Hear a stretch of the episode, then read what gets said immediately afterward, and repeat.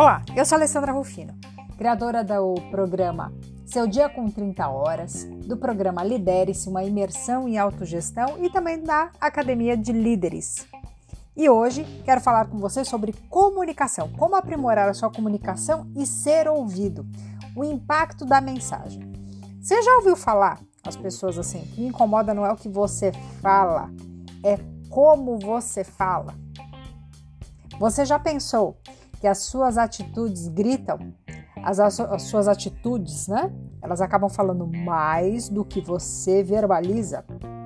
Pois bem, se você já ouviu isso, já pensou nisso, já entendeu que a comunicação não é só um conjunto de palavras que sai pela boca. A comunicação ela envolve é, muitas questões verbais e não verbais. E muitas vezes o mais importante é ouvir o que não está sendo dito.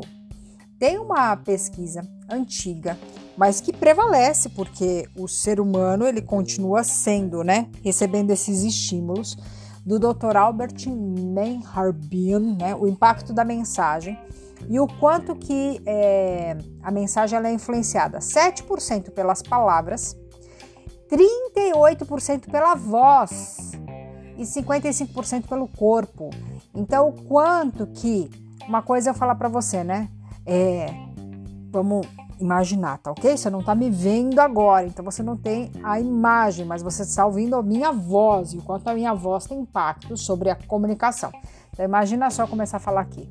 Se você já ouviu isso ou já pensou nisso, já entendeu que a comunicação não é só um conjunto de palavras que sai pela boca. A comunicação envolve questões verbais e não verbais. Será que você vai continuar ouvindo esse áudio? Uh -uh, I don't think so. Eu não acho que não, né?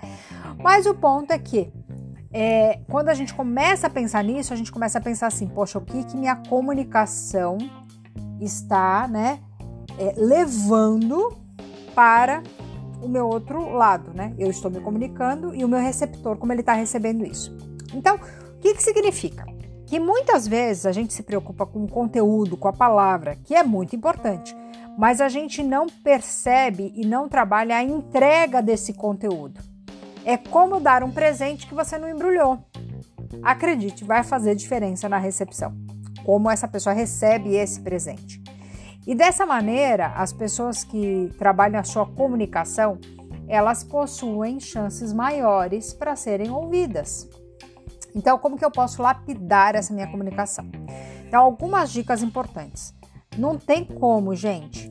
Palavrinhas mágicas, elas não vão sair de moda nunca. Sabe as palavrinhas que mamãe papai ensina, a professora ensina, a Xuxa ensinou, a Eliana ensinou? Tá bom? e que a galinha pintadinha e tudo mais ensina? Por favor, obrigada, com licença, desculpe, perdão, bom dia, boa tarde, boa noite. Essas palavras não vão sair de, de moda nunca, tá? E são sempre muito bem-vindas na nossa comunicação.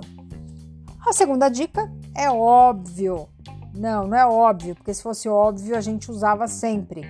Mas olha, chame as pessoas pelo nome o nome é o som mais doce que alguém pode ouvir. 3. Terceira dica: seja um bom ouvinte.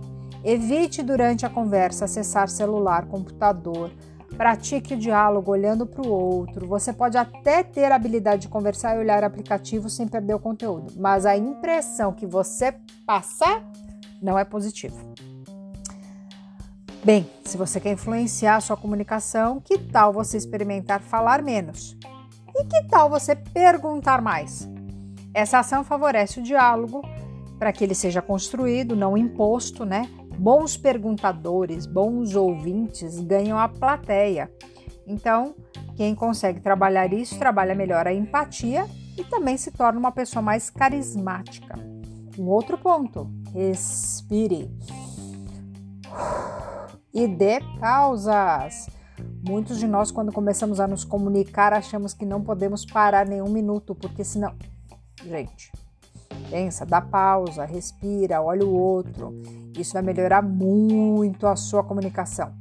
Evite julgar, busque os fatos. Essa ação minimiza o impacto da emoção na conversa e favorece a busca de soluções. Utilize expressões seguras, palavras que traduzam assertividade. Cuidado, pois o uso excessivo pode gerar agressividade, às vezes quando a pessoa é muito impositiva, ou a ausência gera passividade. Então, também tomar cuidado com os extremos, tá? São sempre perigosos. Pratique conversas no espelho ou se grave e muitas vezes veja o seu semblante, porque o seu semblante traduz muito do seu sentimento. Então preste atenção também no seu tom de voz. Evite palavras como veja bem, eu acho, na verdade. Ó, vou ser sincero. Mas então, contudo, existem algumas palavras que elas geram um impacto muito negativo. Por exemplo, você está conversando com alguém e você fala assim, tá claro? Você entendeu? São expressões que acabam ofendendo e bloqueando a continuidade da conversa. Então é como se você tapasse o ouvido do outro. Então presta atenção nessas dicas para que você aprimore a sua comunicação. Utilize palavras, tá? Então vamos pensar nas palavras que eu posso utilizar. Por exemplo, eu penso, eu acredito, eu compreendo, eu entendo. Se eu tivesse no seu lugar, eu também ficaria como você está. Vamos analisar juntos? Ah, eu tenho a sensação que. Eu tive a impressão. Interessante o que você falou. Inteligente a sua colocação. Legal a sua observação. Importante o que você falou. Olha que bacana o que você trouxe. Então, são expressões que favorecem a nossa comunicação. Busque também entender o conteúdo da conversa pergunte, né? Pois atrás da conversa há uma conversa mais importante. Então, muitas vezes, trabalhar a verdade e tomar cuidado com o sincericídio também, tá? Às vezes a gente é muito sincero e acaba matando o outro, coitado. Então, a inteligência, ela está na dose. Então, assim, você consegue ter conversas cruciais, trabalhar a sinceridade, a verdade, mas na medida certa para não matar também, né? Então, fique pense, pense sobre isso, como trabalhar e lembre-se que isso é fundamental para que a sua conversa seja autêntica, tá bom? Então embrulhe tudo com muito amor. E sim, a sua roupa também fala, assim como o seu corpo fala, cuide da sua aparência, tá? E se você deseja praticar isso, é, lembre-se que isso vai influenciar demais as suas relações. E lembre-se de um exercício que eu gosto muito, que é o exercício da escada. Escada é um acróstico. Então, o E é estabeleça contato visual com a pessoa. S, seja interessado, faça perguntas. C, contenha-se e não interrompa. A, atenha-se ao assunto e não mude. D, demonstre emoção com controle. A, apresente respostas adequadas. Aprimore a sua comunicação e valem. Valem com Alessandra Rufino.